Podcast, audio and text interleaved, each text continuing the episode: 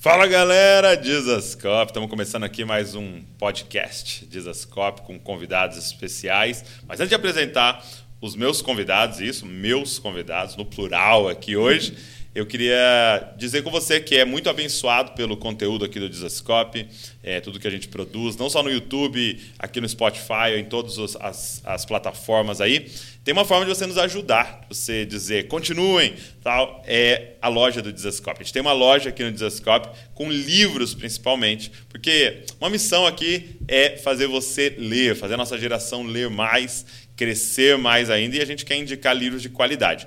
E hoje, é, geralmente a gente não faz isso, né, indicar um livro seu, mas hoje eu vou fazer isso porque a gente está lançando, né, o Deus te fez de propósito, que eu escrevi junto com o Tiago. É um livro de como descobrir por que e para que Deus te criou. Olha, Deus te criou com uma missão específica. Você está aqui em missão. A Bíblia diz que você foi salvo para as boas obras que foram preparadas para você antes mesmo de você nascer. E, cara, seria é, um, um dos fatores mais importantes da vida de uma pessoa é compreender quem ela é em Cristo e qual é a missão dela, para você poder gastar sua vida de forma relevante naquilo que Deus criou você para fazer. Então eu queria te incentivar. É um livro que tem exercícios, tem toda a teoria, é, a teologia disso, eu tenho certeza que vai te abençoar muito. Então vou deixar o link na descrição, pede aí, a gente entrega na sua casa. Deus te fez de propósito. Mas vamos embora para o podcast de hoje.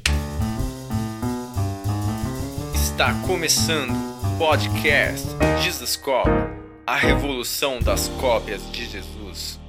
Meus amigos, os bravos. E aí? E Tudo aí? bom? Posso falar os brabos? Os brabos, já está acostumado. Já todos, todas as variantes de os bravos a gente já está. Vocês já ouviram, né? Já ouvimos. Não vou contar nenhuma piada nova aqui. Provavelmente não.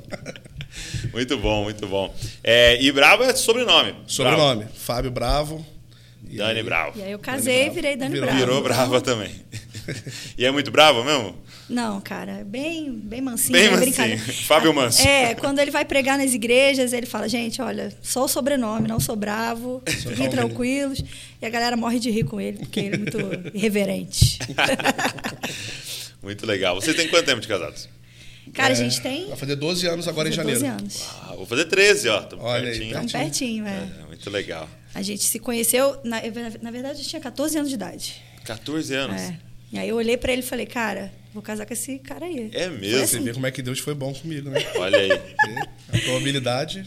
E, e, mas era na igreja mesmo? Foi, foi na igreja. E aí a gente esperou mais um tempo, né? Porque eu era muito nova, e a gente começou a namorar. Namoramos cinco anos, né? Sim. E aí casamos. Que doido, eu, eu conheci a Val com 12. Que doideira. É. E aí, mesma coisa, a gente era muito novo, não, não, não, não rolou nada, não namoramos nada. Aí com 17 a gente começou a namorar. E aí, com 20, a gente Mas casou. você já gostava dela também? Sim, ou? sim. Com 12 anos a gente se gostava, é. na igreja e tal. Doideira, Legal, né? Como Mas é aí, no pode? nosso caso, a gente é, acabou tendo um problema lá na igreja. Aí os meus pais saíram, os pais dela saíram. Então a gente ficou em comunidades diferentes. Aí perdeu um pouco o Não contato. tinha WhatsApp assim, naquela não época? tinha. WhatsApp, entendeu? Ligava de vez em quando pro outro, falava, tal assim. Aí, mas só com 17 mesmo que a gente. E aí ela foi para a igreja do meu pai.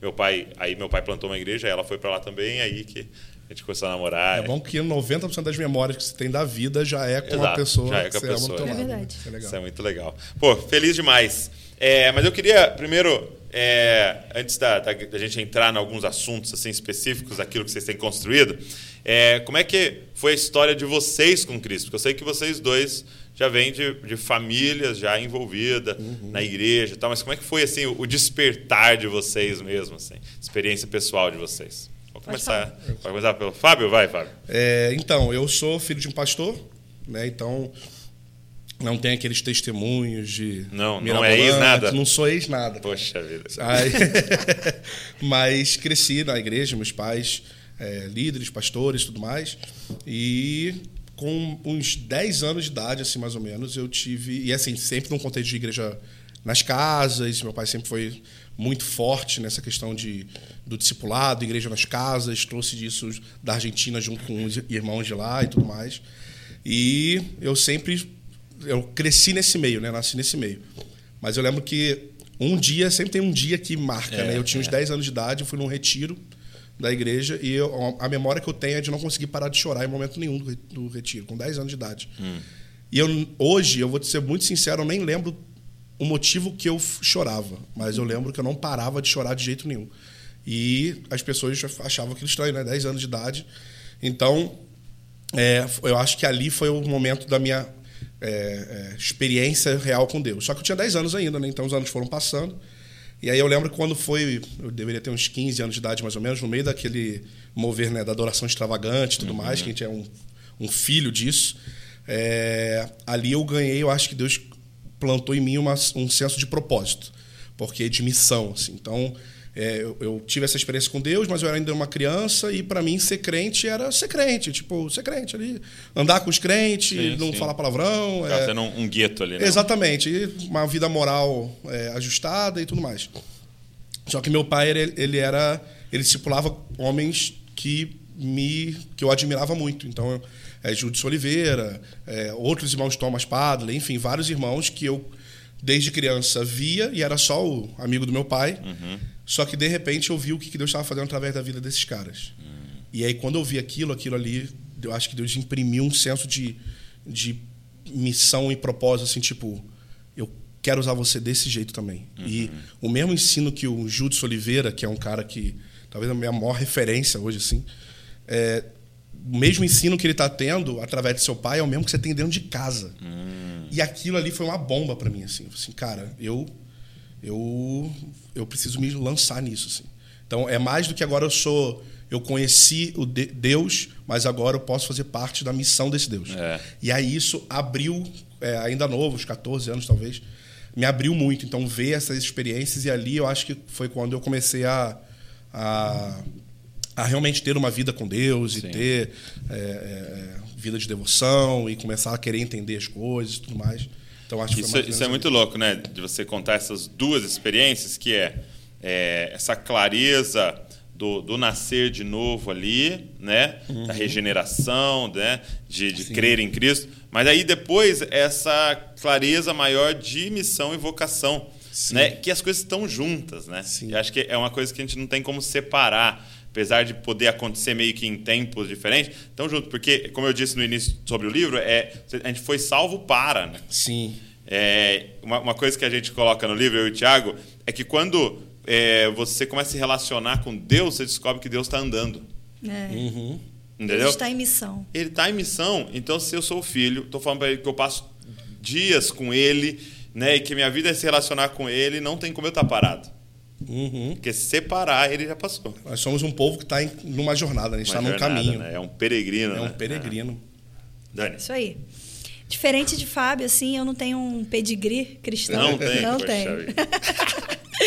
né? Às vezes eu olho o podcast assim, o pessoal falando, nossa, meu pai, minha mãe, não sei o que. É dois, né? Ou é meu pai, minha mãe, ou, nossa, tinha uma vida desgraçada, é. ser um, sou um ex. Isso aí. Exatamente. E eu venho assim de uma família que não tem uma tradição cristã, uma família católica, mas só nominalmente também, como uhum. todo bom brasileiro aí da década de 80, 90. É, minha mãe me teve aos 16 anos. Eu não conheço meu pai biológico. Uhum. E eu, quando eu tinha mais ou menos 4 anos de idade, minha mãe se casou com um cara ateu, mas que tinha uma família evangélica. É mesmo? É. E até hoje ele é o único ateu da família, a família toda é evangélica. E a minha avó, né, a mãe do meu padrasto, começou a me levar para a comunidade cristã. E ali, é, com cinco anos de idade, eu tive um encontro com Deus e comecei a levar a minha mãe junto comigo. Então você mãe, foi primeiro. Minha mãe começou a frequentar por minha causa. E aí minha mãe teve mais dois filhos, meus irmãos também. Né? E hoje é, eu e minha irmã estamos na igreja. Minha irmã, inclusive, mora com a gente. É, e lá eu conheci o Fábio, né? Mas a minha conversão foi mais ou menos assim, cinco anos de idade. Eu não tenho um dia específico que eu me lembre, mas eu fui conhecendo Jesus e fui é, é, sendo mudada ali. Aos nove anos, mais ou menos, eu me batizei no Espírito Santo e recebi palavras de Deus, assim, que Deus iria me usar como Débora, né, para liderança na igreja e tudo mais. E aí, mais ou menos com uns 14 anos, eu conheci Fábio e a gente recebeu palavras de Deus também, de que Deus iria usar muito a gente junto É né? mesmo? A gente sempre fala assim, né? Que não pode profetizar namoro, bebê, É, né? exato. No É, dates, no babies. É né? Mas naquele momento alguém profetizou, não namoro em si, mas que nós iríamos ser usados É, juntos foi para abençoar. juntos aí. É. E aí. Isso, um, um detalhe, foi uma experiência bem legal, cara. A gente tava. Era um retiro também. Viu que os retiros marcaram Retiro nossas é vidas, né, mano? E aí, a gente, antes da reunião começar, a gente não namorava ainda. eu Falei assim, aí eu, a gente já tava naquele vai, não vai. Conversa. Aquelas conversas. Eu cheguei antes da reunião, a reunião começou o louvor lá em cima, eu tava lá embaixo ainda. Tava eu e ela, eu falei assim, e aí? A gente vai namorar, não vai namorar? Deu um checkmate. É, e aí, vambora ou não vambora? Eu tava indecisa. E jurando que ela ia falar, não, vambora, porque tava tudo pra ali. Aí ela, não sei, preciso ouvir Deus. Virou as costas e saiu. Aí eu comecei a chorar, e tinha um amigo meu, Bruno. Chorar mesmo? Aí eu, mano, Ele chorou, vem cara. cá, abracei ele. Cara, Daniela ele não me quer, mano. E eu achei que... e aí, com aquela tristeza, o, a- o tempo passou, a gente foi pro culto. Aí, assim, um no norte, outro no sul. Né? Entendi. Tipo, e eu assim, Deus, seja Deus. Seja Deus Seja agora. Deus agora. Agora é, a Agora tua, é hora. é tua hora. E aí nisso chegou um cara, que eu acho que ele era de Montemó na época, né? Lá caminhava lá com o Andy, com a galera. E ele é, chegou atrasado no, no- no- ali no retiro, chegou já em cima da hora, não sabia quem era a gente, nunca tinha visto na vida. E aí ele chega e prega, e quando termina a pregação, ele vai lá no ouvido da Daniele e fala alguma coisa. Aí eu, Senhor, que seja A Seja eu. resposta. Seja, Seja eu, eu. que seja eu. E depois ele vem pra mim e fala a mesma coisa. Tu saiu de mesmo? um, veio pra outro. É a mesma palavra, questão disso. Ó, isso aí você tá orando. É da vontade de Deus. Deus vai fazer isso. Ele não sabia que estava profetizando um casamento. Mas falou assim, mas isso que vocês estão orando, tá orando agora é a vontade de Deus. E Deus tem um propósito para isso. E, e lá, lá, lá, lá, lá. E ali deu aquele, tipo... Se Deus está comigo, meu irmão, Meu Deus, agora... quem será contra mim? Exatamente. Então foi bem legal assim, essa experiência. de- Interessante, hein? de- dessa convicção, assim, de cara. E, e nisso vocês tinham quantos anos?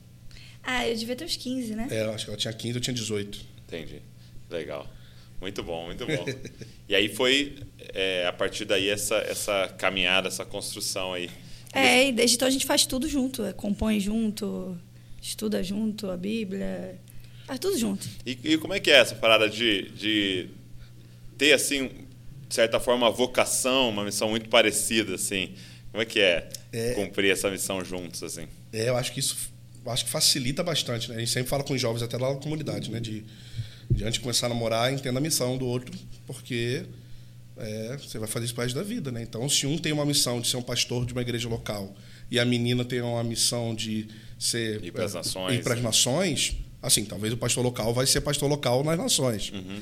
Mas isso precisa ser- muito bem encaixado. Pra gente, eu acho que a gente não sofreu muito com isso porque entre muitas aspas, por acaso, já era um- um- uma jornada bem parecida, assim. Então, Mas, é, mas é interessante a misericórdia de Deus, porque com 14 anos de idade você não sabe muito bem o que você, Exato. Sim. o que você vai fazer da vida, né? Então eu lembro que a gente conversava no MSN, o antigo Ah, MSN, finado. né? Que, que, qual, qual que é o chamado de Deus para sua vida? Aí eu falava, ah, acho que é evangelismo. Tipo, hoje em dia não tem a ver. Então, Mas tinha música, a música era o ponto. a música era o ponto central ali, mas assim, os pormenores a gente não É, sabia. não sabia, a gente foi descobrindo É, junto. então a gente, é, eu, eu falo também que foi muita graça de Deus na nossa vida, porque a gente é muito novo e a gente não aconselha um jovenzinho, um adolescente de É. 14, 15 anos começar a namorar, né? Mas não sei, Deus foi Deus. Deus foi Deus foi Deus. Isso aí. Frase boa, Deus foi Deus. É, agora, você, você citou aí de você ter crescido nesse ambiente de igreja nas casas. Sim. Né? É, talvez a maioria das pessoas nos ouvindo hoje não, não entenda direito o que é a Uhum. igreja nas casas, porque a maioria das pessoas vem de um contexto, né, ou estão inseridos num contexto de igreja no prédio. Né? Sim. Então, aos domingos, a gente vai para a igreja, naquele horário, Sim. né? Tem aquele momento ali de, de reunião com os irmãos, de encontro, e às vezes durante a semana tem mais um encontro lá tal, e alguns tão- estão inseridos nesse ambiente de células, né? Da igreja reunindo nas casas. Mas como é que é? Como é que era essa parada de uma igreja que só tem, vamos dizer assim, as células, né? Sim, Acho é. que é- nem é esse nome que é usado, né? Mas como é que é esse ambiente só tem a igreja nas casas? Tipo, é, e eu pergunto porque hoje me parece um pouco mais fácil no sentido de a nossa comunicação está muito fácil. Então, por exemplo, eu posso ter grupos no WhatsApp que eu mantenho todo mundo informado, mas como é que era lá no Sim. início, tipo, sem Sem isso. internet, Aham. como é que organizava tudo isso? Reunia todo mundo? Não, porque não tem um prédio central com horário para central. todo mundo se encontrar, né? Então, tinha, é, tem algo muito valoroso que a gente, como nós somos pastores de uma igreja local em São Gonçalo, comunidade do Rei, e a gente tem isso até hoje como um valor tipo muito forte, que é, que é algo que a, a vivência da igreja das casas nos trouxe, mas que ela também tem um problema que eu vou falar daqui a pouco. tá. Então, é, para mim foi natural porque isso foi era a minha forma de ver a igreja desde que eu nasci. Você nem Então- conhecia outra. não. Até hoje, eu ir em igrejas, é, em prédios e tudo mais, até hoje, para mim, lá no fundo, ainda é, é, é uma adaptação. É mesmo? É, ainda é uma adaptação. E é óbvio, eu passei há uns 10 anos atrás por um processo de rejeição. Tipo Assim, É. não, isso aí não é de Deus, estrutura, não sei o quê. Mas com o tempo eu fui entendendo o o contexto, a gente vai amadurecendo. Mas hoje, para mim, ainda é muito mais normal você me chamar para ir numa reunião dentro da tua casa do que eu ir para um prédio. Lógico que a gente tem o costume já de sair para ministrar e tudo mais, a gente foi se acostumando.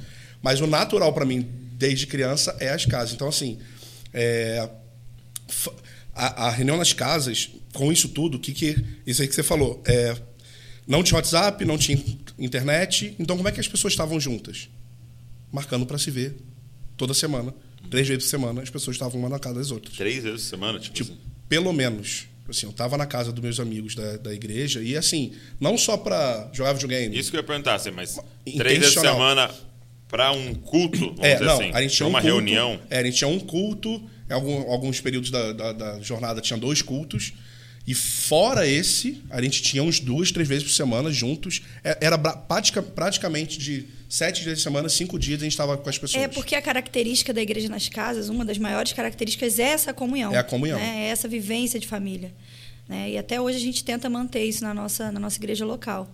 Então é muito natural você cozinhar junto, você estar junto, os filhos crescerem juntos. Isso aí, você tá na casa e não da precisa pessoa de e- WhatsApp para isso, porque é como se fosse É normal. Você, A você- sua família. você- É, mas, mas até a, a, a galera é, vamos dizer assim, de uma casa, um grupo ali eu entendo, mas eu digo assim, como é que vocês faziam Hum. com o grupo maior? Sim, Entendeu? é, é porque ali era dividido, onde eu era, era dividido em pequenos grupos, Uhum. só que todos esses grupos tinham isso com todos os grupos. Então, sistematicamente, tinha as reuniões fixas. De resto, naturalmente, todo mundo estava tudo misturado. misturado, sempre dormia na casa dos outros, e era engraçado, porque um morava aqui e o outro morava no apartamento de baixo, mas um dormia na casa do outro, pela comunhão, por gostar de estar junto. Então, é, o lance da, de família mesmo, ver família mesmo. Então, era dia que a gente ia para casa das pessoas sem ter nada para fazer, só ficava. E aí, quando chegava lá, via que tinha um monte de louça para lavar. Então, vamos, vamos ajudar a lavar. Tipo, não era porque um vou para lá e vou ajudar o meu irmão a lavar uma Princípio do louça. servir. Um não, não, era só porque você tava ali e a mãe, às vezes, do, do meu amigo brigava com ele porque ele não arrumou o quarto. E, tipo, vamos lá arrumar o quarto. E- Uhum. Só que isso vai trazendo um, um senso de, de, de unidade, assim, muito incrível. De, porque quando a gente precisava confrontar um ao outro, quem estava confrontando não era o cara que só via, se via no domingo. Entendi. Era, cara, esse cara tava ontem passando pano no meu chão, tava cozinhando junto. E agora ele tá me chamando a atenção. Ele me quer, me quer bem mesmo. É, hoje a galera esse fala. direito, né? Hoje a galera fala muito de mesa, né? Tá na mesa, tá em comunhão. Pra gente isso é É. natural desde Eu, sempre. eu fico feliz de ver isso Legal. hoje, esse discurso do valorizar a igreja Sim, local, sim. eu fico muito feliz. Mas é algo que pra gente sempre foi muito. Até por causa do meu pai ser um cara muito igrejeiro local, ele tinha um ministério itinerante, mas todo domingo ele estava na reunião. Toda semana ele estava na casa das pessoas. Então, meu pai e minha mãe, né? Então, é, é, é o normal. Tipo assim, o normal é a mesa mesmo. Tipo, E que bom que hoje isso tá. Tá se tá- falando mais, né? Exatamente. Mas tinha um lado ruim dessa questão. Porque dava pra gente um senso, e aí eu não sei, eu, não, eu, não- eu fiquei nisso durante muitos anos. Eu não consigo, talvez, falar em nome dos líderes, né? Mas, pelo menos, eu, como membro ali de uma comunidade, existia uma arrogância de tipo, nós estamos Ah, é? A igreja de Atos. É mesmo. Assim. Não nesse nível, mas, Sim, tipo sim, assim, sim. nós Mas estamos era vivendo algo nas entrelinhas. Aí, enquanto a galera está servindo a um prédio, nós estamos servindo as pessoas. E nós não somos religiosos porque nós estamos fora dos templos. Então, nós não somos religiosos. Só que os anos vão passando e você vai percebendo que a religião não estava no prédio, estava em você. Estava na pessoa. O prédio não é religioso, o concreto não é religioso. O religioso é a gente. Então, a gente foi percebendo, e aí que foi mais chocante é perceber que, tipo, você tem que contar dentro das casas e você ser tão religioso quanto alguém que está numa denominação. É, tipo assim, num, num prédio, se congregando num prédio. Então isso foi uma virada de chave de entendimento de jornada, de maturidade, de entendendo, é, conseguindo fazer uma leitura melhor, né? Tipo, uhum. cara, a gente precisa, a gente ficou muito arrogante por conta disso. Então hoje a gente tem um prédio, a igreja tem um prédio, tem um lugar, tem um espaço, mas aquilo que era bom a gente precisa permanecer. Então, é, a gente pegar a realidade hoje de, da igreja local lá, é basicamente isso, mano. Tá todo mundo na casa de todo mundo, todo mundo sabe o nome de todo mundo. Todo então, mundo... eu ia te perguntar, de, é, porque se você pensar culturalmente, né, era mais natural. Então, isso que você está descrevendo, todo mundo está na casa de todo mundo, acontecia até mesmo com a galera é, não crente, né? Você pensar anos atrás, né? Sim. A gente vivia na casa um do outro. Era muito comum você estar tá em casa, tocar a campainha e chegou alguém. Sim. Sim. Hoje em dia, tipo, não existe. Como uhum. assim? Você, você não me mandou um WhatsApp, você está vendo na minha casa. É, lá a gente tem os irmãos que fazem isso. É, né? Então, mas eu queria perguntar, como é que está hoje, né? Que a cultura mudou, de certa forma, como o Brasil, né? Sim. Mudou. A gente se tornou muito mais reservado, assim, né? É, como é que é hoje lá isso, assim? E, e para alguém novo, por exemplo, que chega? Então, quem é novo chega, a gente já encaminha as pessoas que vão abraçar esses caras. Sem a pessoa saber, obviamente. Vai estar sabendo agora. É, mas... É, agora foi revelado. então, tá vendo? Toda. Assim, fulano, cola esse cano e, tipo, essa semana já chama ele pra tua casa.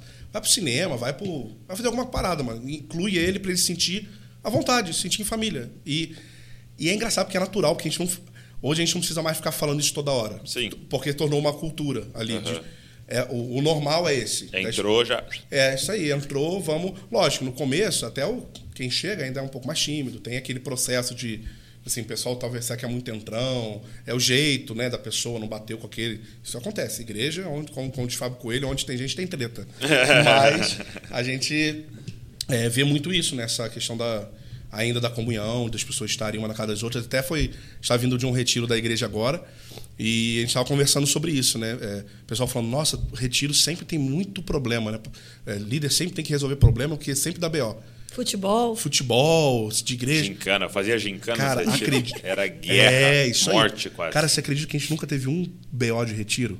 Hum. E aí a gente começou a pensar agora, nesse aqui, conversando com os líderes, Mano, por que, que a gente não tem BO no retiro? A gente não teve um problema, não tem um, um que brigou com fulano. Caramba. Um que Por quê? E aí teve uma irmã que falou que deu uma luz e falou assim, então, é, baseado em vários retiros que eu fui, o que acontece? As pessoas não se relacionam. Uhum. E elas vão se relacionar porque elas agora estão quatro dias juntos no mesmo quarto.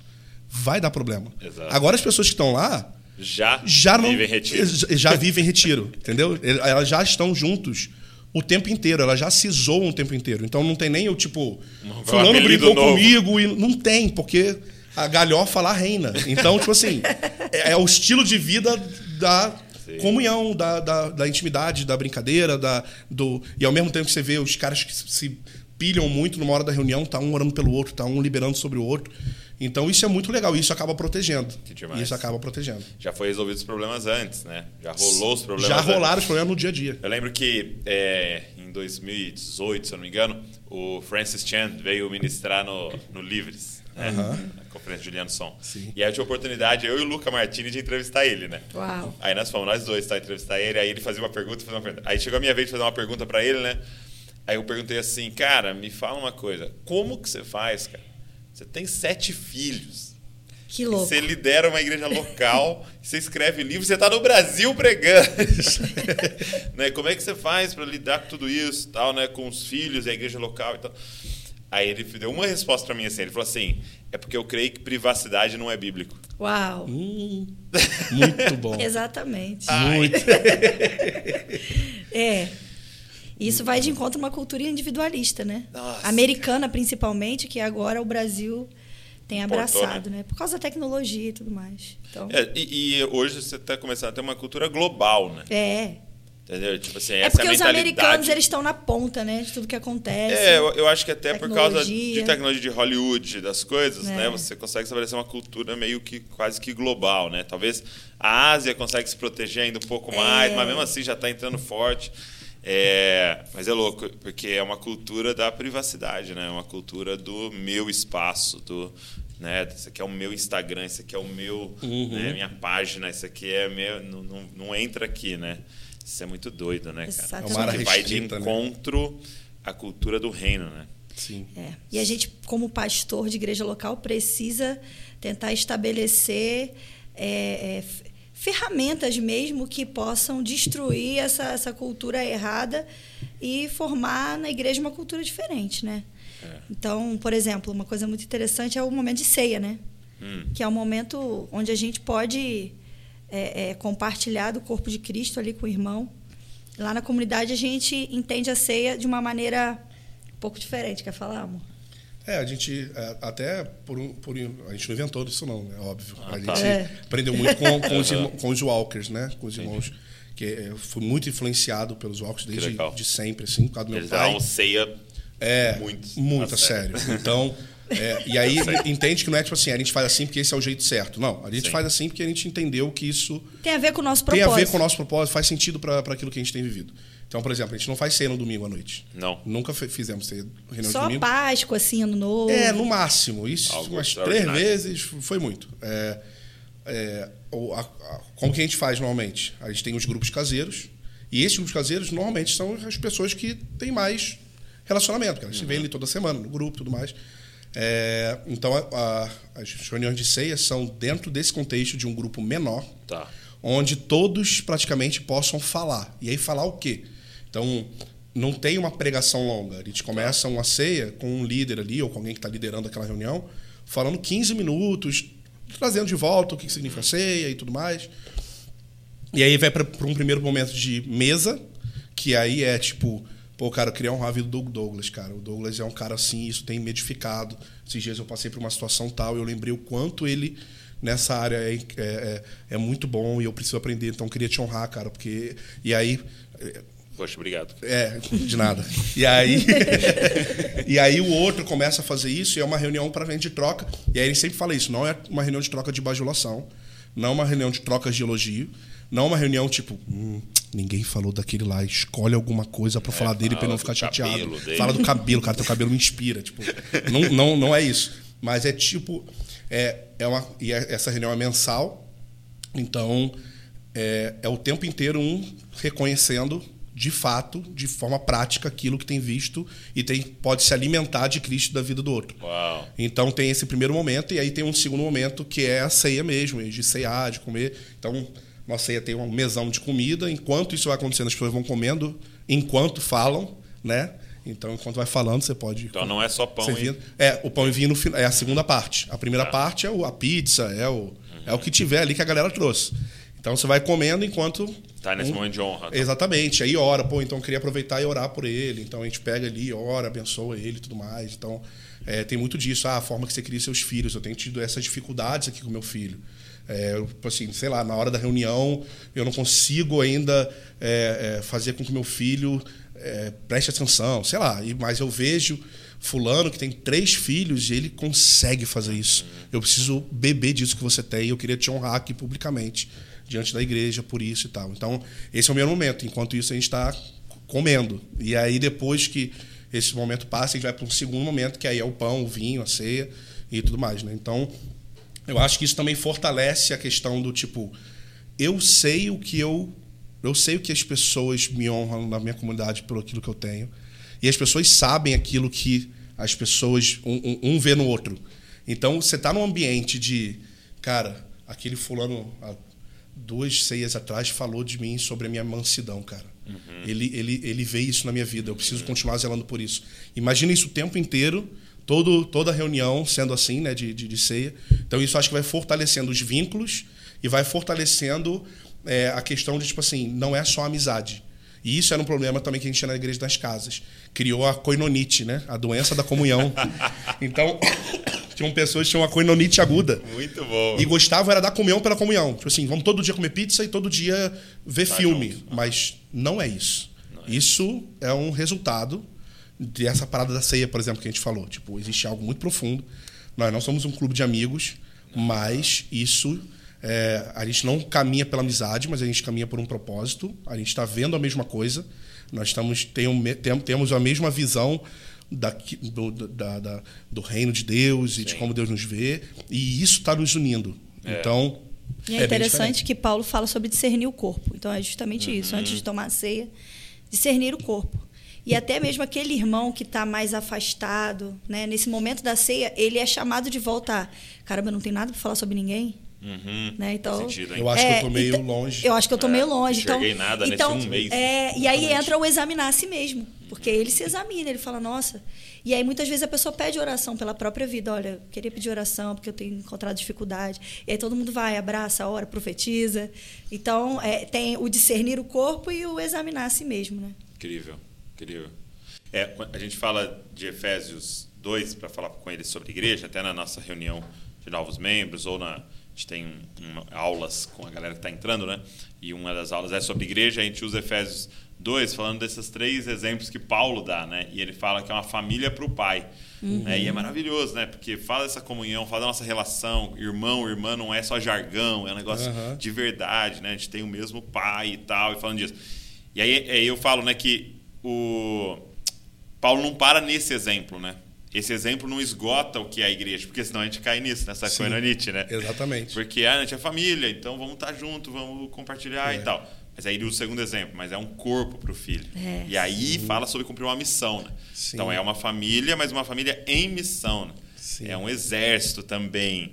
Né? Então a gente tem uma parada para cumprir, uma cidade para alcançar, um, entendeu? É, é, a gente tem, uma missão. O que a gente faz, a gente faz por alguma coisa. Eu, eu gosto de usar o exemplo daquele filme. Tem vários filmes que são assim, né? Mas tem o, aquele Mad Max, é, que é aquele clássico de filme que tem um monte de inimigo, e aí tem os bonzinhos aqui fugindo.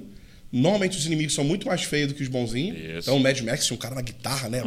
Pendurada, né? Pendurado, Animal, é um né? negócio, pô, Você sinistro. que é- era um ataque com louvor, né? É, isso aí, você vê o poder do. É, o poder da música.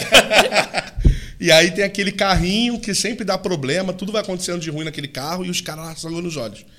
E aí eu sempre uso essa, essa, essa metáfora para poder pensar no seguinte: tem uma hora do filme que esse carro dá problema e eles têm que consertar o carro, porque o carro está com problema.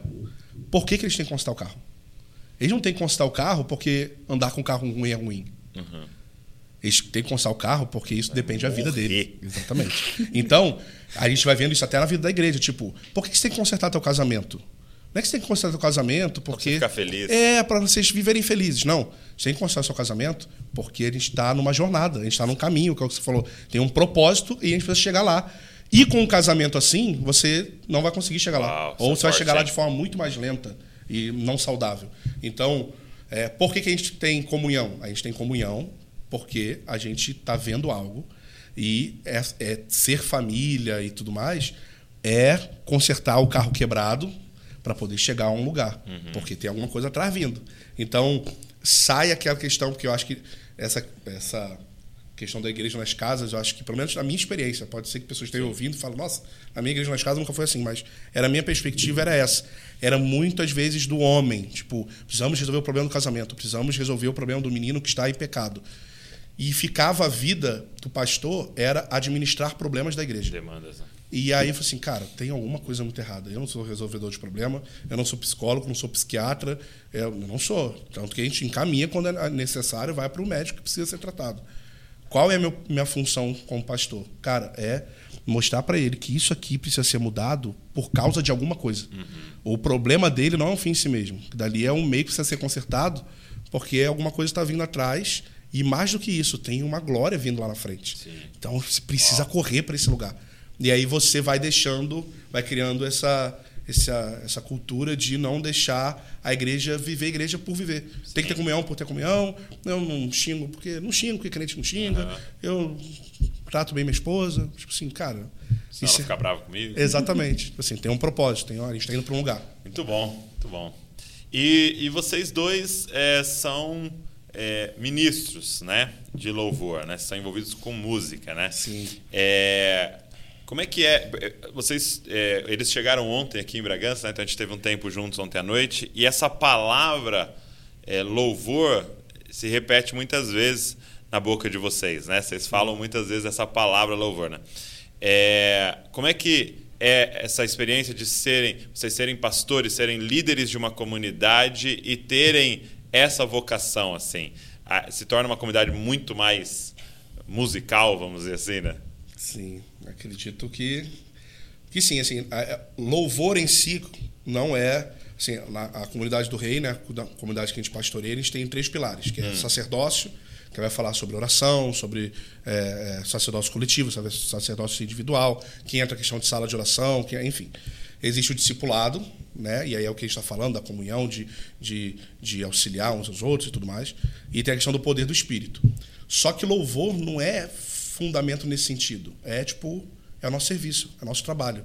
Não é só a visão de onde a gente quer chegar, uhum. é a nossa identidade. É um meio. É um, é, tá dentro do sacerdócio. Exatamente. Está dentro da, daquilo e é algo extremamente é, importante. Né? É, assim, como é que. Eu, eu sei que você, você me compartilhou comigo que está até pensando e, e se programando, escrevendo um livro, mas como é que a gente cria uma, uma cultura realmente na igreja de louvor? Porque a gente fala muito sobre um ministério de louvor alinhado, né, o ministro de louvor estudando e fazendo as coisas certas e a galera consagrada e tal.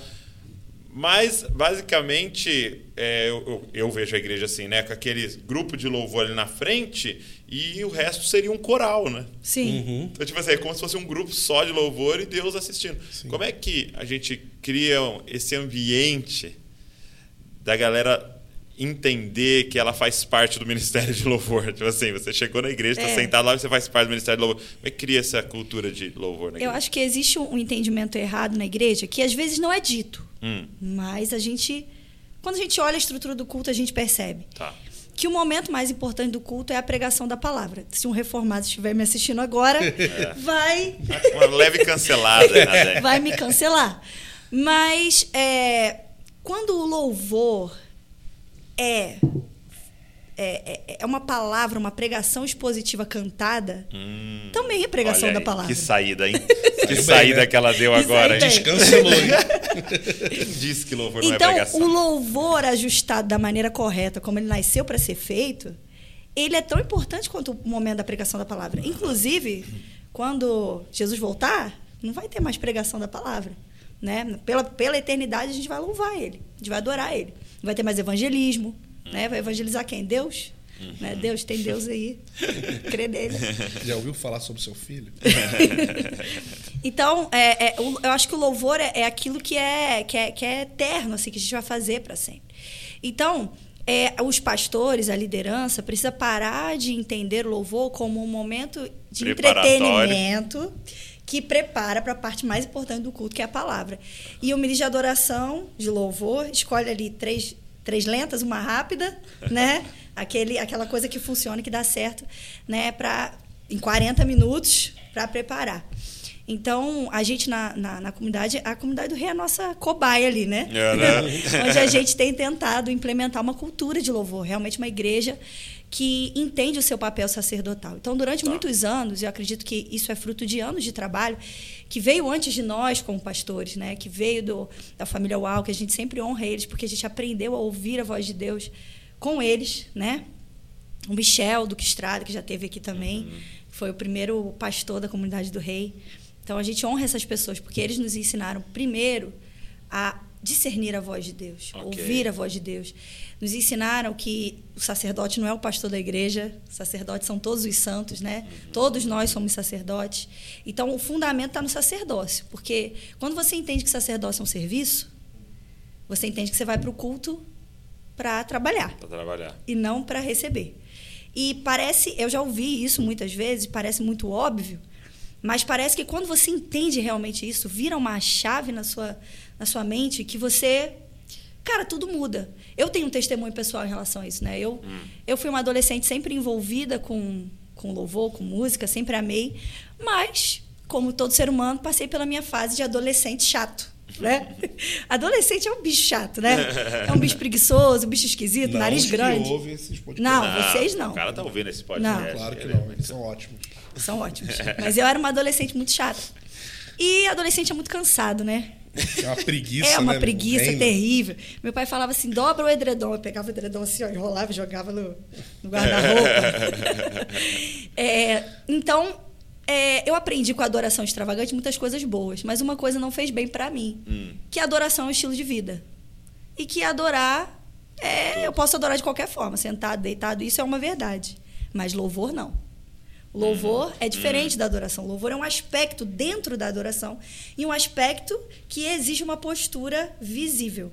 Ah, é? Então, é, é, o louvor, vamos dizer assim, a adoração é um conceito mais amplo. Sim. Né? Eu posso adorar de várias maneiras, não necessariamente com música. Adoração é uma resposta ao que a gente vê, né? É uma resposta a uma revelação de Deus. Então, por exemplo, se eu tive a re- revelação de Deus como provedor e eu, cara, eu honro Ele com o meu dízimo e e a minha oferta, isso é adoração, né? Mas o louvor, ele é um tipo de adoração física. É um tipo de adoração que demanda é, é, é, que, que seja visto pelos outros. Pode ser cantando, pode ser batendo palma, pode ser de várias formas, com dança, com grito. Existem sete palavras né, no hebraico, na Bíblia, para descrever louvor. Mas eu, como adolescente, não entendia isso. Eu achava que tudo era adoração e eu podia adorar de qualquer jeito. Então, quando o culto estava meio chato, eu estava com muita preguiça, eu ficava sentada no, no culto. Meu pastor ficava, né? Muito irritado com aquilo, porque os adolescentes ficavam tudo sentados no culto, né? E os adultos em pé adorando, os adolescentes tudo cansados, assim, com o olho fechado, assim, se envolvendo. Mas a preguiça não deixava, né? Era um soninho, né? E eu falava, mas eu estou adorando. Mas eu não estava louvando. Eu estava, é, eu não estava colaborando como sacerdote para que houvesse uma Serviço. unidade naquele ambiente. É, porque o sacerdócio. é, não sei se para todos que estão ouvindo, mas para mim, pelo menos, eu sempre pensei muito sacerdócio como entra no quarto, fecha a porta e vai orar. Uhum, isso. Só que, além disso, sacerdócio é um serviço, é um trabalho. Mas, é, E existe um sacerdócio coletivo. exatamente. né? Então, existe um trabalho a ser feito, existe um tributo a ser pago. Louvor é um tributo a Deus. Então, assim, precisamos pagar, pagar louvor a Ele. Então, é, Ele é digno de receber. Né? Então, não é. E, e a forma que a gente louva não é a forma que a gente deseja. É a forma que está escrito que Ele quer ser louvado. Então, tipo, ah, não, eu sou meio fleumático, então o meu jeito de louvar é menos intenso e Deus entende. Será que ele entende? Porque ele te criou sendo fleumático, mas ele é, disse nas escrituras como ele deseja ser louvado. Então, por exemplo, ele falou que quer ser louvado com danças. E tem gente que Deus não deu a habilidade de dançar. Eu. não, você dança bem. Dá, faz alguma coisa pra nós. Por isso que ele não chama casal, tá vendo? Porque você fica caguetando. É, então, assim, será que quando a Bíblia fala pra gente dançar diante dele é só pra quem sabe? Não. Ou seja, Deus programou que pessoas iriam pagar mico pra ele. Faz sentido. Se ele não te deu o talento e ele falou que você precisa dançar pra ele, pague mico pra ele. Ele é digno do seu mico. Nem Ponto. todo mundo é afinado, mas todo mundo canta. Exatamente, não faça no microfone, pelo amor de Deus, mas você, Mas- você precisa cantar, você precisa bater palma, você precisa. Então, não é pela não é só a emoção do dia que te dita como você louva, Entendi. mas é como ele disse que deseja ser louvado, é a forma que você deve louvar. E daí, quando eu entendi isso, aquele espírito de adolescente cansada que achava que estava embasada teologicamente, né? Afinal de contas, eu estava adorando sentada na cadeira. Quando eu entendi que louvor é, é- é um tipo de adoração é, que, que demanda de mim uma expressão física, e principalmente quando eu entendi o sacerdócio coletivo e que eu precisava concordar com o ambiente, tudo mudou. Então, hoje em dia, eu não admito ficar sentada. Eu posso estar o mais cansada que for. Eu não, eu não, eu não consigo admitir eu ficar sentada num culto onde os meus irmãos estão louvando a Deus. E eu não estou agindo em concordância com esse ambiente. Tem uma palavra muito, muito legal lá em Mateus 18, que Jesus fala: é, tudo aquilo que ligares na terra será ligado no céu. É, e, ele, e tem uma palavra ali que fala sobre concordância. E é sinfoneu. Né? A palavra que dá origem é a palavra sinfonia. Olha só. E é muito interessante porque a, a, igreja, quando ela concorda, quando ela está como numa sinfonia mesmo, né? Deus se faz presente ali, Jesus se faz presente ali. E é nítido, quando a gente vê, quando num culto, numa igreja, tem um ambiente de concordância. Sim, como a presença de Deus é, é, honra aquela fome, aquela sede, aquele louvor que é preparado ali. Então, o louvor é uma preparação e Deus nos presenteia com a presença dele, com uma porção é, nova da presença dele, quando o ambiente, quando existe concordância no ambiente. Então, para criar uma igreja, né, para gerar uma igreja que tem essa cultura de louvor, então a gente precisa ter as bases no sacerdócio, a gente precisa entender o poder da concordância, a gente precisa. Entender quem ele é. É. Aí o terceiro ponto, saber a quem estamos louvando. Sim. Então, um- um- uma das viradas de chave na minha vida também foi quando eu comecei a estudar os atributos de Deus. Ok. Porque eu, conheci, eu comecei a conhecer aquele que recebe o meu louvor. Eu falei, nossa, ele merece cada respiração da minha vida. Ele merece cada nota que eu puder cantar. Ele merece a minha dança desajeitada. Ele merece tudo que eu puder dar a ele um pouco mais. Então, é, quando eu comecei a estudar os atributos de Deus, isso também foi uma virada de chave. É, e a gente vai em muitas igrejas, né? E nem todas as igrejas cantam as músicas que a gente gosta. Nem todas as igrejas têm a liturgia da maneira como a gente gosta de, de ter. Mas o culto não é pra gente, é pra Deus. Então, eu posso estar numa presbiteriana, numa assembleia, numa metodista. Eu vou louvar da mesma forma. Claro que eu, por exemplo, tenho um jeito um pouco extravagante de, É mesmo? de louvar. Eu danço, eu levanto, né? Quando eu- estou num ambiente onde eu sei que as pessoas elas são mais comedidas, eu, eu procuro não chamar atenção. Até por um medo de falar, nossa, será que o pessoal tá, tá, tá achando que eu estou fazendo isso para aparecer? Né? A gente tem esse... Mas é, é, eu sempre vou louvar, nem que seja só cantando. Isso já é uma expressão de louvor. É, existe a. Então, é, e, e aí, rapidinho, o, o- então, sacerdócio, saber a quem estamos louvando, conhecer a Deus. E o outro ponto é conhecer como louvar a Deus. Porque a gente pode ter a revelação de quem ele é, mas não saber corresponder de uma maneira correta, porque a gente nunca estudou. Então, é, geralmente o pessoal manda no, Insta- no Instagram aquela pergunta, né? Não, então se a gente conhecer a Deus, a gente vai louvar da maneira correta? Não necessariamente. Porque você pode ter uma revelação muito grande de quem ele é, mas não saber como responder. Vamos corresponder isso. Então é por isso que a Bíblia é cheia de salmos, né? Que dão ordem de louvor, de pular, de dançar, de bater palma. E para cada tipo de, de ambiente existe um tipo de resposta. Então a gente precisa estudar isso sistematicamente. E eu acho que você trabalhando isso com a igreja, a igreja começa a criar uma cultura de discernir o ambiente e uma cultura de louvor. Sim, através de ensino, né? Eu lembro que é, para quem lidera a adoração fica meio meio revoltado assim na hora que você está no momento adorando a Deus e as pessoas estão totalmente desconectadas e, a- e parece que a, a, a resposta carnal que nós temos na hora é tipo assim, vou dar uma bronca na igreja, tipo, vocês não querem a Deus, vocês não, não é possível. E aí um dia a Daniela falou assim, amor, não adianta dar bronca, cara, a gente tem que ensinar a igreja. Então vamos sentar e ensinar a igreja. E depois a gente fez isso na nossa comunidade, a gente começou a fazer isso para fora, tipo, a gente procura é, levar estudos, é, palavras que ensinam como porque não é uma questão de o coração da pessoa estar errado. A pessoa conhece Deus, ama Deus. Ela tem essa disposição, ela só não foi ensinada a forma de louvar a Deus. Então, por exemplo, a minha passagem favorita, todo pregador fala que tem uma passagem favorita Isso. num domingo diferente. são 112. Exatamente. Mas eu tenho duas. Tá. É, a ma- Essa semana. não, não, mas é sempre. Você sabe disso. Há muitos anos, essas duas. Amarás o Senhor teu Deus com todo o coração, alma, força e entendimento.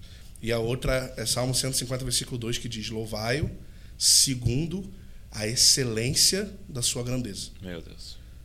Vamos lá. Eu preciso louvar a mesma medida, De acordo. de acordo com a grandeza dele. Aí a gente vai pegar, por exemplo, a Bíblia fala que toda água cabe na concha de sua mão.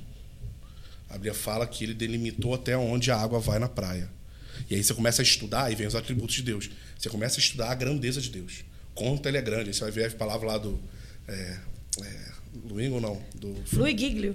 Giglio. Aquela palavra Bilhões clássica. e bilhões. Aí tu que ele acaba- coloca a baleia, as estrelas. Exatamente. Aí você olha assim, meu Deus, olha a grandeza de Deus. Uau! Aí você lê essa passagem, louvai-o segundo a grandeza de Deus. A pergunta é: é possível? Eu acho que não. Mas Tá lá. tá lá. Então, a cada vez que eu for louvar a ele coletivamente, eu preciso dar 100%. Tudo, até a última gota. Meu Deus. Até o último. Eu não sei se é possível, isso não é responsabilidade minha. Você tá ouvindo, Eric? Eu preciso. Eric é batera. Ah, é? Precisa ser até a última. E assim, não sei se dá pra perceber, mas eu sou meio gordo. Não sei se você percebe. De lado dá pra ver melhor. Essa câmera pega. Essa câmera, às vezes. Porque câmera engorda, né? Cara, dá- eu acho que eu vou infartar, mano. Mas eu preciso dar tudo pra ele. Tudo pra ele. Então, como louvar a Deus? Segundo a excelência da sua grandeza. E aí a gente vai pegar, por exemplo, louvor na Bíblia. E todas as palavrinhas que foram traduzidas como louvor, a gente lê lá, é, louvor estará para sempre nos meus lábios, meus lábios te exaltarão, e seu louvor, assim, é sempre traduzido como louvor. Então a primeira coisa que a gente tem que perguntar é, o que, que você pensa quando ouve a palavra louvor?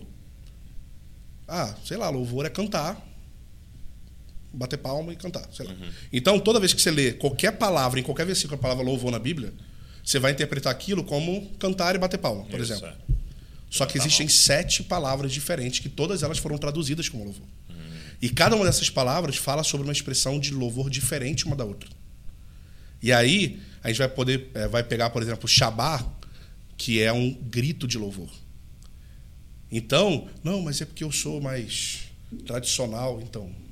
Mas aí que, é, entra a questão. Não é como você, qual é o seu tipo de igreja, não é a sua emoção, não é se você estava no ônibus hoje e tinha estava cansado e veio em pé e você chegou meio cansado, se você perdeu o emprego ou se sua filha nasceu, não é isso que determina. O que determina é como ele quer ser louvado hoje. Uhum. Qual dessas sete formas, por exemplo, hoje ele quer ser louvado por você? Será que não é com um grito de louvor? Aí vai pegar, por exemplo, Terrilá. É cânticos espontâneos. Hum. É um tipo de louvor que ele deseja receber. Existe o louvor halal. Halal, na, no original, significa se fazer de bobo. Procura no, no. Meu Deus. Isso é incrível. Esquece meu louvor. Né? Mano, se fazer de bobo é, é entusiasmo, é explosão de entusiasmo. Uau. E agora, sabe o que mais me escandaliza? Hum. É que halal é quase 90% das vezes que está escrito louvor na Bíblia. É esse tipo que ele está é pedindo. E, e, seria mais o, o, de Davi ali, que é Isso. esposa dele. Isso. É dançar feito um louco. Se fazer de bobo. Explosão de entusiasmo. Essa é a maioria das vezes que a Bíblia fala sobre é, louvor, é isso. Isso. Porque assim. Só consegue dar esse tipo de louvor quem está vendo. Quem está vendo quem Deus é. Exatamente. Porque, tipo assim, não é pela tua. Se você estiver sentindo de fazer, pô, é muito mais legal. Quando a gente sente, é muito mais legal. Uhum, uhum. Mas quando você não estiver sentindo, você tem que fazer do mesmo jeito. É sem emoção nenhuma. Tributar é o Senhor. Tributar, pagar a Ele o que é devido. Halal, dance, pule, grite como um louco. Haja como um maluco na presença dele. Você vai pegar Salmo 150 e os últimos seis versículos, todos eles são halal.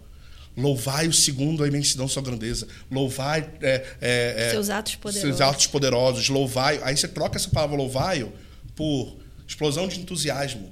E aí, às vezes, a pessoa pensa, não, tem vários tipos de louvor, e esse é um dia que está mais avivado. Uhum. Não, esse é o comum. Ou esse não é o meu, né? Esse não é o meu. É a minha expressão. Eu Exatamente. sou mais do... Existe o louvor barak, que é o, é o, é o louvor de reverência.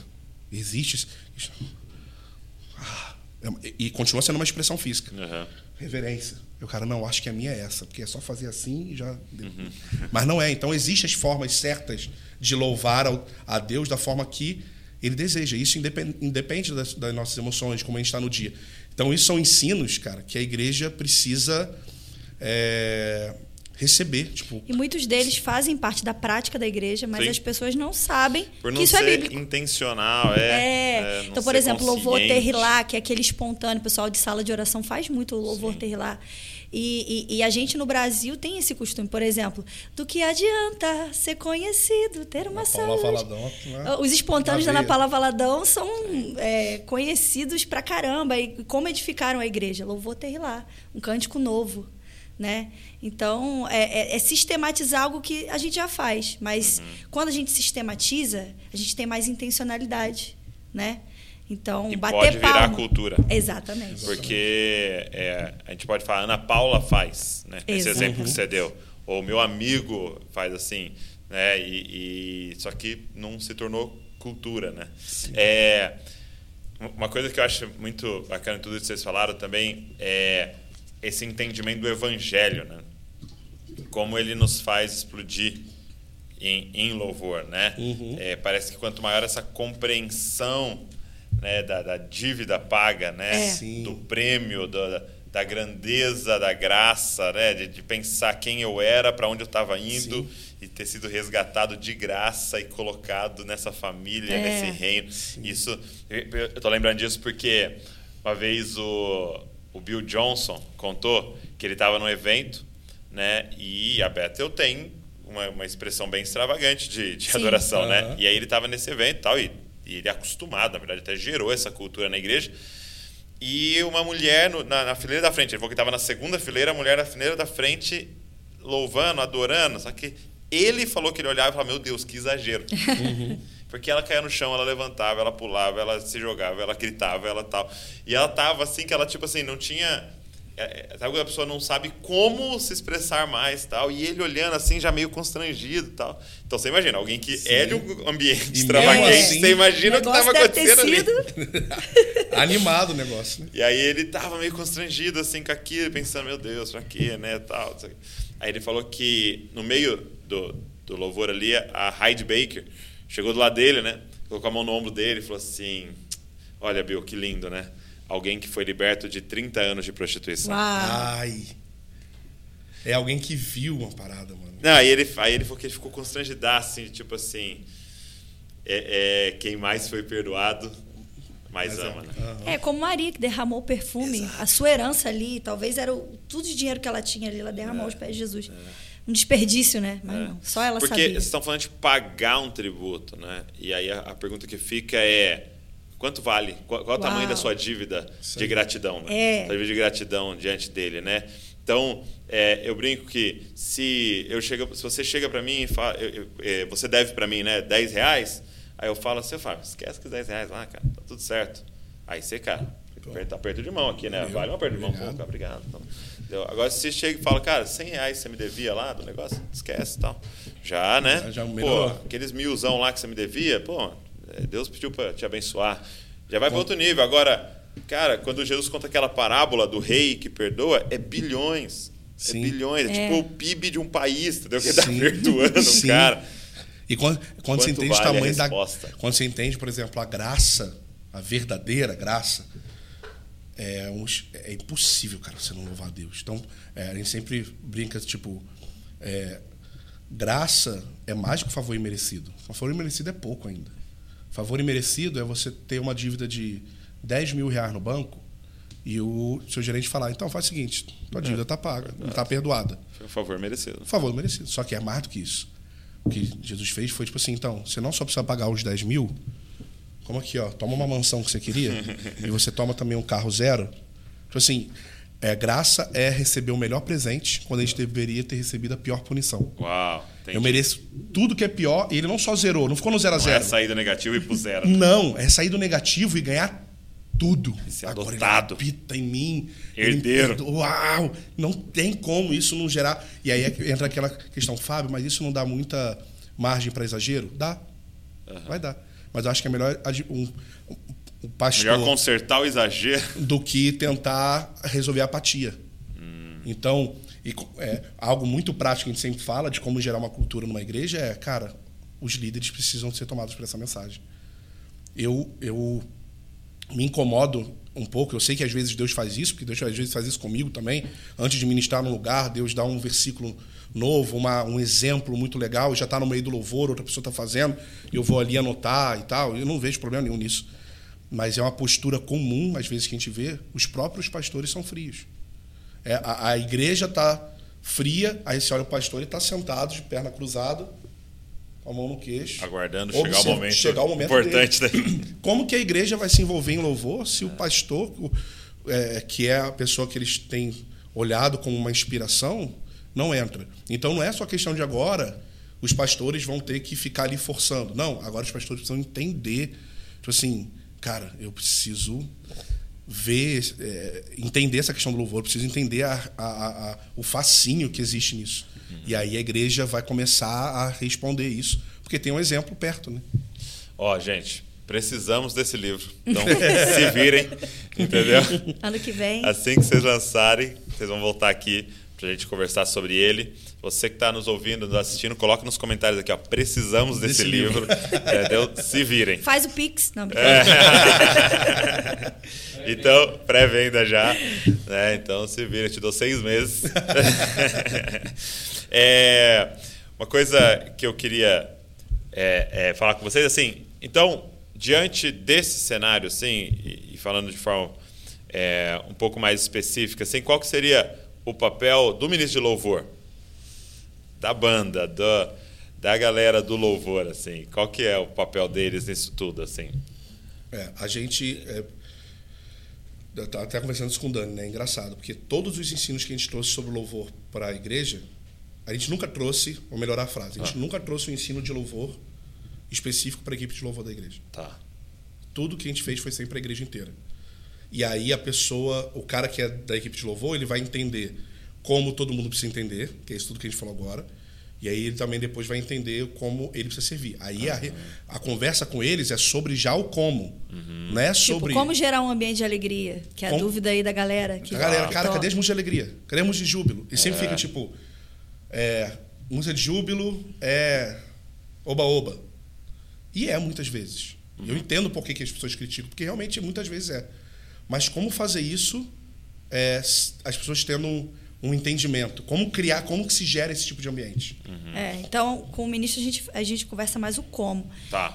E Porque o princípio é o mesmo para a igreja inteira. É, e ele tá ali conduzindo a igreja nisso, né? Então, é como se ele fosse o moderador ali daquele ambiente. Mas é, é interessante que quando você cria uma cultura de louvor, É. às vezes a igreja Puxa, puxa o o líder. E aí ele tem que estar sensível para ouvir a voz de Deus e, e, e discernir o ambiente e ir junto com a igreja. Entendi. Mas ele é aquele cara que tem o zelo a preparar o setlist e o mesmo zelo para entender que pode Deus jogar pode tudo mudar pro alto, tudo. Né? Mas é ele traz aquele direcionamento, né? Ele lidera os músicos, ó, agora é para baixar, alguém vai orar.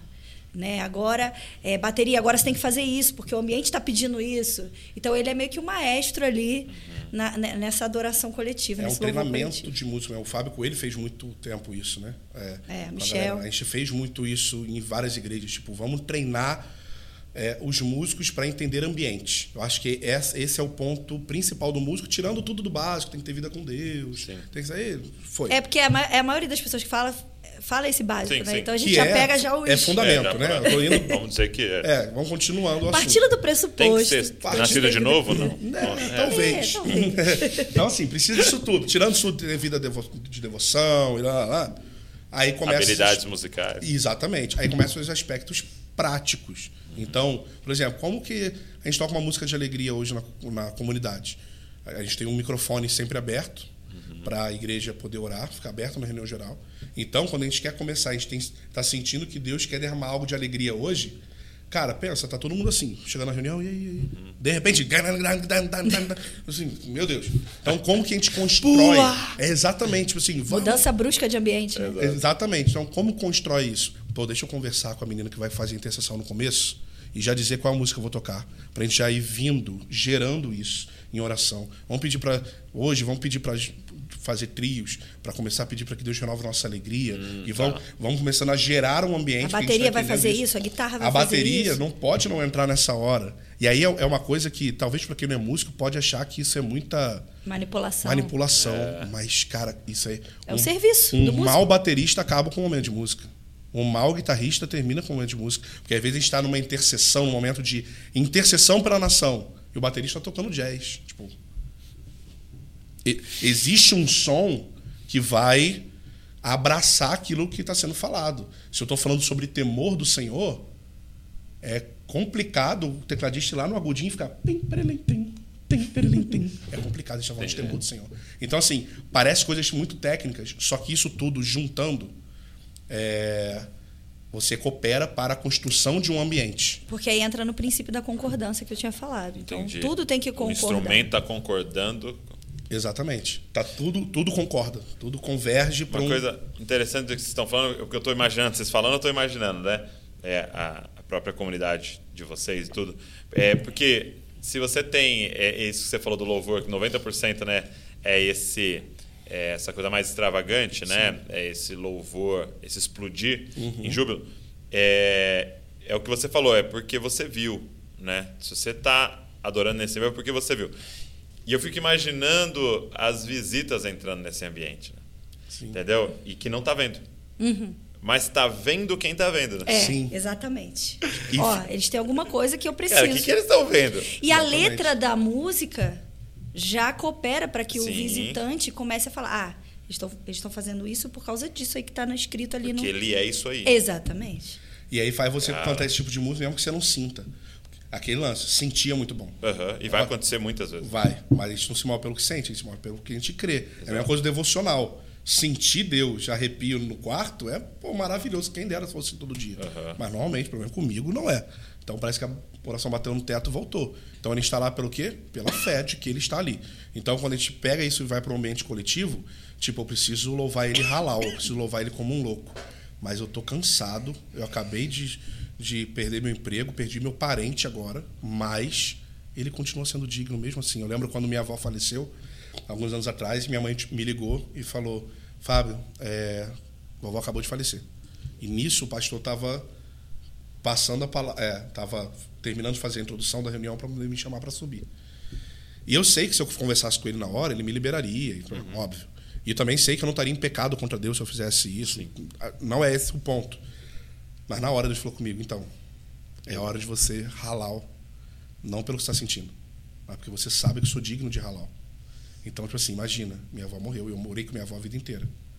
Não era uma avó distante, Não era uma avó que morou na minha casa, comigo a vida inteira. Eu preciso dar o meu louvor halal para ele. Eu estava feliz por dentro? Não. Minha cabeça tava tipo, uau, que Deus. Não, eu tava pensando, cara, que minha avó chega lá, minha mãe vai estar mal, é, e meu pai não vai estar bem, eu vou ter que acolher eles. Quando eu sair daqui, minha cabeça estava assim, quando eu sair daqui, vou pegar o carro, acho que não sei se eu deixo os músicos em casa e depois eu vou para lá, mas ao mesmo tempo, tipo, halal. Eu preciso dançar para ele, eu preciso ser intenso para Tem ele. eu muito a ver com o que Davi falava, né? Porque estás abatido, ó minha alma, né? Então ele dava uma ordem para sua alma. Exatamente. E essa questão da alma é incrível, porque eu já vi muitos pastores falar: Isso aí é alma. Isso aí tá louvando na alma. Sim. Sim, porque a alma é para louvar. Assim, tirando a discussão teológica de se é espírito, alma e corpo, ou se, enfim, vamos supor que seja o alma e o corpo lá. Não tem como você tirar sua alma para louvar. Não, então agora eu vou louvar. Então vai ser só espírito e corpo, porque minha alma me manipula. Tipo, é para adorar com a alma mesmo. Então, tipo, exagere para ele, tipo. E óbvio, isso obviamente vai te dar frutos. Se isso é genuíno, se você está entendendo, existe um fruto do- de- dos lábios que, que louvam a Deus. Então, precisa louvar com a alma mesmo, com o espírito, com o corpo, com tudo que você é, né? Então, não é pelo que você está sentindo, não é pela sua emoção, mas é porque nós entendemos quem ele é. Por isso que eu acho que o maior divisor de águas, antes de- a gente se aprofundar em louvor, foi se aprofundar em atributos de Deus. Toda vez. Porque nós fazemos sala de oração. Nós fazemos sala de oração porque ele é digno. Ponto. E se ele nunca responder uma oração que a gente fez na sala? É impossível. Mas se ele nunca responder, a gente vai estar aqui. Porque ele é digno. E os turnos chatos? Pois é, eles têm que ir em vários. Mas ele continua sendo digno até nos turnos chatos. Nem o turno que eu acabei de brigar com Daniele, quando saí de casa, e vamos nós dois liderar um turno só voz e violão. E aí está brigado. A gente vai deixar de fazer o turno? Não, porque ele é digno. Então a gente precisa estar lá, tributando a ele, porque ele é digno. E essa é a questão da sala de oração, por exemplo, é onde a gente aprende muito essa questão do louvor. Assim, estamos aqui por uma constância. A gente está aqui, a gente tá, faz sala de oração há 11 anos. E a gente não tem a pretensão hoje de, tipo assim, queremos ser 24 horas, queremos só ser uma comunidade orante. Queremos ser uma comunidade que ora, a gente quer ser uma comunidade onde tudo parte desse lugar da oração. Os estudos que a gente quer dar para a igreja foram gerados num turno chato. Deus falou sobre, colocou isso no nosso coração num turno que o ar-condicionado estava ruim, estava pingando de suor e o teclado que a gente tinha era um Cássio. Douglas, sabe como é que a gente começou na sala de oração lá? A gente não tinha um espaço, a gente não tinha um lugar. Então tinha um irmão da igreja, Luciano, que é o presbítero, junto com a gente. A gente alugava o lugar, era 250 reais por vez que a gente alugava, a gente não tinha dinheiro para pagar os 250 reais. Era um ratatá louco para começar, 11 anos atrás. E aí o que que a gente tinha que fazer? Não tem um som, a gente não tem dinheiro para comprar som, um microfone. Esqueceu de dar o detalhe de qual lugar que era. É, dentro de um bar. Era dentro do bar do blues, que era tipo uma casa de show underground de rock muito pesado. E quando a gente chegava, o chão era cheio de, de cigarro, de maconha, o banheiro era todos. Era isso que a gente tinha, din- tinha né? Dinheiro para poder pagar. A gente não tinha som, a gente não tinha como comprar microfone, a gente não tinha como fazer nada. Então o que a gente fazia? O som daquilo que a gente fazia era o som da casa do Luciano. Som da rádiozinha, aquelas duas caixinhas do lado. Era aquilo. Então toda quinta-feira a gente ia lá, pegava isso tudo, ele mora, mora no segundo andar, desce tudo pro carro, coloca aquelas caixinhas, coloca o teclado mais safado do mundo que tinha, um violão mais sem vergonha, não tinha microfone. Pra, pra Tinha todo- um, aí a gente ficava revezando. Ficava revezando, cada um cantava no tifonal e ia passando. Então, é, isso forjou a comunidade como um entendimento de, cara, é, a gente está aqui porque ele é digno. Não tem glamour nisso aqui. É, eu e Daniela, a gente voltava de uma ministração na quarta-feira para 3 mil pessoas e aquele glamour e todo mundo, uau, vocês são de Deus, que louvor incrível, que palavra. E na quinta-feira não tinha nada. Tinha mosquito, cheiro de xixi do bar, com maconha, com isso, com maconha jogada no chão, tá, gente? com maconha jogada no chão, che- cheio de uísque, vodka, tudo pendurado em volta. E a gente lá, pingando, suando. Cara, a gente levou gente do IHOP lá. A gente levou noção? de Europa na época lá e tudo mais. É, pra você ter noção, o nosso carrom, bateria, pf, jamais. Carrom, a gente não tinha dinheiro pra comprar um carrom. O nosso carrom, durante anos, foi um balde de maionese. daqueles grandão que vende pra. Isso aí, era isso aqui, ó. Aquele é o nosso carrom. Hoje a gente ri. Na época a gente também ria.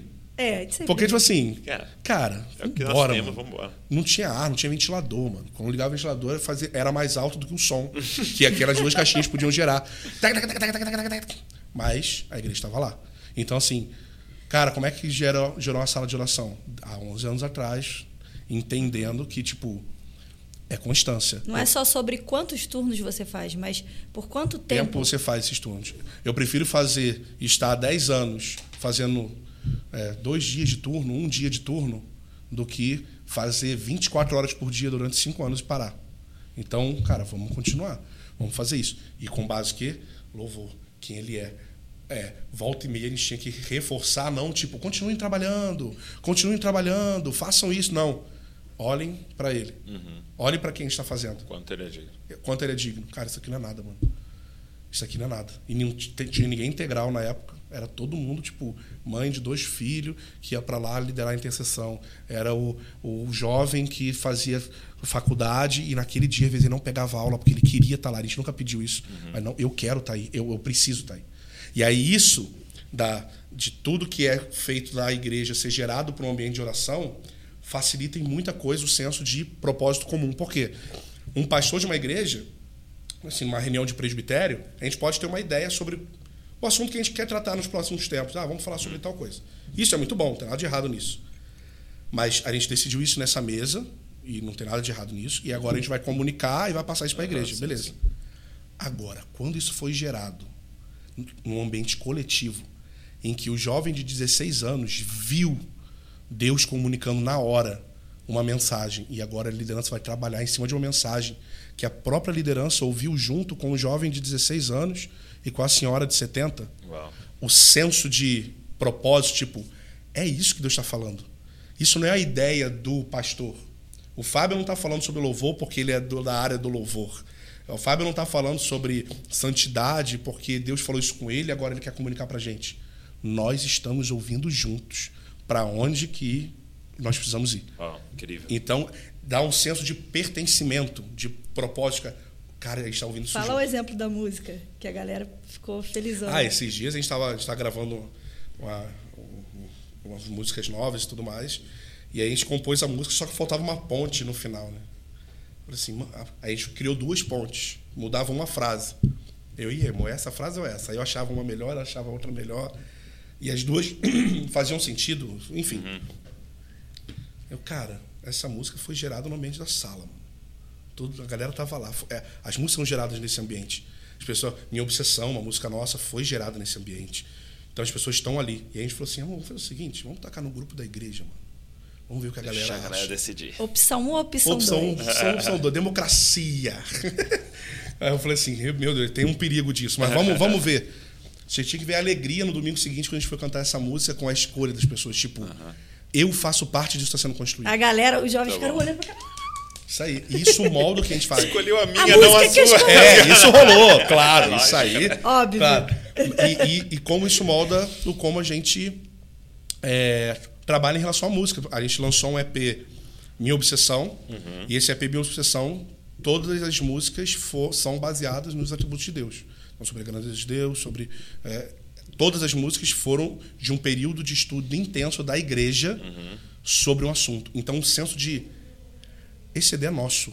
Esse CD é da comunidade, mano. A gente está gerando isso Deu junto. voz. Exatamente. O, o primeiro EP que a gente lançou antes, que foi o Aviva-nos, foi a mesma coisa. Avivamento era o que a gente estava pregando na época. O Michel pregando muito na comunidade, a gente pregando sobre isso. A gente compôs Aviva-nos em 2012. Vem fazer o que não me fez. Essa música tá tocando até hoje, mano. Tem nove anos que a música tá rodando. E a música foi feita em. Aí a gente fica brincando, né? Cara, foi feita em São Gonçalo. Num calor dentro de casa, mano. Com a igreja que tinha 15 pessoas. E ela tá tocando nação. Tipo, porque, qual foi o poder dela? O poder dela foi a genuinidade Vem do corpo. de vem do, vem do corpo. A igreja estava cantando avivamento e a gente compôs o que a igreja estava cantando, que era o que Deus estava comunicando. Então, o poder que existe de, tipo, estamos construindo algo juntos agora, a gente vai lançar uma música agora, dia 26, Yeshua. E que alegria nossa, porque vai ser a primeira música que a gente conseguiu gravar com a igreja em volta. é? A gente Ah. não tinha conseguido Cara, é- isso ainda é até tipo hoje. filho. A gente sempre falou, cara, é um sonho, sempre quis gravar um 26 DVD. de novembro? 26 de novembro. Aí, galera, sempre fiquem ficou- ligados. Fiquem ligados. É, a gente sempre qui- quis gravar um projeto de vídeo, mas a gente sempre, como a gente tinha conversado até ontem, né? A gente era muito undergroundzão, não quero botar minha cara. É, Douradão sem face e tal. Mas Deus começou a, a falar muito com a gente nos últimos anos e a gente começou a fazer é, algumas coisas, só que sempre ficava no nosso coração, cara. Eu queria tanto que a igreja, que o rostinho das pessoas aparecesse. Eu sei que isso é- é uma parada tão boba, a gente vê tantos líderes de adoração incríveis que já gravaram 40 clipes desse. Uhum. Mas pra gente tem um, um peso da- do lance da família. É. Tipo, cara, minha família, olha o fulano ali, cara. Ah, Ele tá aparecendo, meu amigo tá aparecendo, aquele jovem tá aparecendo. Cara, isso é incrível. E cantando uma mensagem que tem a ver com aquilo que a gente está sendo construído, que a gente está construindo, né? Então, é, acho que esse é o poder do, Qual dessa que é o nome da canção? Yeshua. Yeshua. Muito bom. Muito Que bom. também é um lance só. A letra é praticamente só falando do- das, de quem ele é, né? Então. É, É, quais, é, eu gosto sempre de perguntar isso para a galera que vem. É, e vocês falaram bastante dessa temática dos atributos de Deus e tal. É, mas não só sobre esse tema, mas quais foram. vou deixar vocês falar cada um três livros. e foi, foi generoso. Foi generoso agora. Porque são dois, né? É. Não, não, geralmente é três para um convidado. É verdade. É, mas é aí difícil, mas não. Mas assim, e não precisa ser também seis livros, mas assim, livros que foram muito importantes na, cami- na caminhada de vocês e da comunidade, assim. Sim. Vai começar, não? Pode começar que me dá mais tempo para pensar. É, eu, tentei jogar essa pra você, pra poder fazer isso também. Mas vem de que vier na Então, cabeça eu não, vou, disso. eu não vou querer ser bonitão, não. Não, eu não vou querer ser teólogão, não. Eu vou querer ser o que mexeu comigo Isso, mesmo, exato. que hoje talvez seja um livro que nem. Eu nem leria no sentido, tipo assim, nem aprofundo o livro, cara. Uhum. Mas ele mexeu muito comigo. Um desses livros é um livro chamado Vem Andar sobre as Águas. Vem andar sobre as águas. Isso aí. Então fala lá da Jesus chamando para poder é, Pedro para poder andar e tudo mais. É sobre isso o livro. E como esse livro mudou minha perspectiva de tirar o meu medo para realizar propósitos de Deus para minha vida. Tipo, Ok. sai do barco, vai, vai, Vem andar sobre as águas. vem andar sobre as águas. É, um outro livro foi o meu Deus. É, Jesus do céu. É muita coisa, né? É muito livro. É, do você fazer o ranking, né? É, É, então, ranking é mais então vou falando Deixa pra ela você. falar. É, vai, lá. vai. Eu já tive tempo para pensar. Bom, um livro que me tocou muito, apesar de não ser um livro nada inspirativo, é O Ser de Deus e Seus Atributos, do Heber Campos, Tá. que é um livro mais de- sistemático ali. Então, como é o nome? O Ser de Deus e Seus Atributos, O de Heber ser Campos. de Deus e seus atributos. É. Ok. Então é sobre os atributos de Deus. É, acho que é pela editora Fiel. É, nesse livro eu comecei a estudar os atributos de Deus e ser fascinada, assim. Um outro livro que esse, nossa, todo mundo tem que ler, é, Deleitando-se na Trindade, de Michael Reeves. Deleitando-se na Trindade. Deleitando-se na Trindade. Vai anotando aí, gente. A revelação de Deus como pai ali é, é incrível. assim, É. né? E nessa relação trinitária é maravilhoso. E o terceiro livro, ai, é difícil só três, né? Você está traindo o outro. Exatamente. Como que eu não vou falar de, desse? Olha, eu vou botar um livro que é recente, então assim, não fez parte da minha história, mas eu acho que tem tudo a ver com aquilo que a gente faz com a comunidade. Que é Não Apagueis o Espírito, do Fábio Coelho. Sim. Esse livro, ele é... Aí, Fábio. é... Moral, hein? Que moral, Faz cara. o pix com ele, por favor. Esse livro, é, é- ele dá todas as bases para uma igreja profética, para uma igreja Isso. crescendo profético. Isso tem tudo a ver com louvor, né? Então, acho que esses três aí... Já dá um caldo bom. Nossa. é, esse, eu falaria desse também, porque durante. Talvez o, o, o assunto que eu mais ensinei na, na minha jornada foi dons. É mesmo? É, então, desde criança, eu sempre fui muito fascinado sobre a natural. Eu sempre fui um do cara da, da cura, do profético, do não sei o quê. E eu li muitos livros gringos sobre. Uhum. E cada um tem suas partes boas, as partes que eu não gostava muito, muito testemunho, não sei o quê, o outro. E o Coelho conseguiu compilar tudo numa. Tipo assim, Bíblico, cara, né? eu posso hoje indicar esse livro. É. Não tem, ó, pega isso desse livro, mas só não ouve Não isso. ouve. E pega. o- Assim, o Coelho fez um livro realmente nesse sentido, até para a comunidade, para aquilo que a gente desenvolve. É um livro é, é, muito bom. E o outro livro eu esqueci o nome. O livro do. Eu sou ruim de nome, eu tenho É. problema sério. com o nome do livro. Qual? Como é que é o nome daquele livro, meu Deus? Que a gente estudou com a liderança da igreja. Jesus amado. Cri, cri. Cri. Um, o um livro muito legal que a gente estudou aqui com toda a galera de, de atributos de Deus foi o Conhecimento do Santo. Ah, esse é Santo. bom. aham. Tozer, né? É, ele é mais inspirativo, Ele é mais ativo que o do, do Weber. É. O do Weber já é bem mais sistemático. acadêmico. É. Legal. legal. Mas Tem é Conhecimento muito do bom. Santo aí também. Fica a dica para você que quer estudar atributos de Deus. É, sobre louvor tem o do Bob Sork, que é o, o coração do louvor e da adoração. Bob Sorg. Esse, esse é o meu outro. Eu tô tentando lembrar desse. Bo- Bob Sorg, ele é um, é um, é um cara que era ministro E é de louvor, mas ele perdeu a voz. Ele era ministro de louvor? Ele era É. mente de louvor, mano. Perdeu a voz. E esse livro tinha, eu li há muitos anos atrás em espanhol ainda. Então, como é o nome? O, O coração do louvor e da adoração. Tá, Bob Sorg. É, foi então, traduzido Ele tem aí, vários galera. livros Lançaram nesse tema, agora mas de acho que novo. esse é o mais completo. É, lançaram agora de novo e botaram alguns capítulos, até de uma galera do Hop e tudo mais. Esse É. livro também é muito bom. Sobre o louvor, eu acho que foi o melhor que eu li. Legal. Eu esquecendo o outro, era mais de eclesiologia, mas eu esqueci. Não tem problema. Se eu lembrar, eu ponho na descrição aí pra galera. Tá bom. Gente, obrigado. Obrigado por esse tempo incrível. E de verdade, aguardando o livro de vocês, quero Sim. aqui publicamente incentivá-los a deixar esse registro para a nossa geração. Né? É, às vezes a gente pensa assim, poxa, mas uma pregação né, também é um conteúdo tal, mas o livro ele é um registro né, Sim. que vai ficar para a galera e poder sistematizar e, e, e poder passar para frente aquilo. Então, façam isso, vai fundo aí, que vai ser incrível. Deus continue abençoando a comunidade de vocês, toda a família lá, e dando muita, muita clareza de propósito e direção aí que Deus tem para vocês. Obrigado, viu? Amém. Vocês Obrigado. abençoaram muita gente. Obrigado pelo convite. É uma honra poder estar aqui de verdade. Eu sei que todo mundo fala isso, mano, mas a- a- o nível de admiração que a gente tem pelo trabalho que vocês fazem é, é incrível, assim. Eu sempre a gente ouve muita coisa na, na estrada, né? É, e eu sempre falo isso com a galera lá, falo assim, cara, tem dois caras que é incrível como eles são bem falados em qualquer lugar que eu vá. Azaf Borba e Douglas Gonçalves são muito bem falados, mano. que borba, exato. Cara, e isso Azaf é no incrível. podcast, Luciano hein? Subirá também, Luciano Subirá, tipo assim, integridade, a, a- e eu acho isso incrível. As coisas que eu mais valorizo nas pessoas é a integridade, é ser uma pessoa correta, uma pessoa. E eu vejo muito isso em vocês e o trabalho que vocês fazem é, tipo, incrível, cara. Obrigado por estar aqui, poder Obrigada. contribuir um a pouquinho. gente com sai isso. daqui muito encorajado, muito feliz e vamos aí. Vamos para cima. É. Vamos ver os próximos capítulos. É, isso aí. Deus abençoe. Valeu. Valeu, mano. Você que está com a gente até aqui, que ouviu, que assistiu, obrigado. E eu queria te pedir, cara, pega esse link, compartilha com todo mundo. Cara. Isso aqui que a gente ouviu hoje pode inspirar muitas pessoas a viver uma, uma nova realidade. É, também se inscreve aqui no canal se você não é inscrito. Deixa um comentário, aquilo que Jesus ministrou no seu coração aí. E curte esse vídeo, que você vai estar falando para o YouTube que isso aqui é relevante para mostrar para mais pessoas. Você está só nos ouvindo também, é, deixa aí, é, segue a gente nas plataformas é, de podcast, que você vai receber tudo que a gente tem produzido. Deus abençoe você e não se esqueça, você é uma cópia de Jesus. Valeu!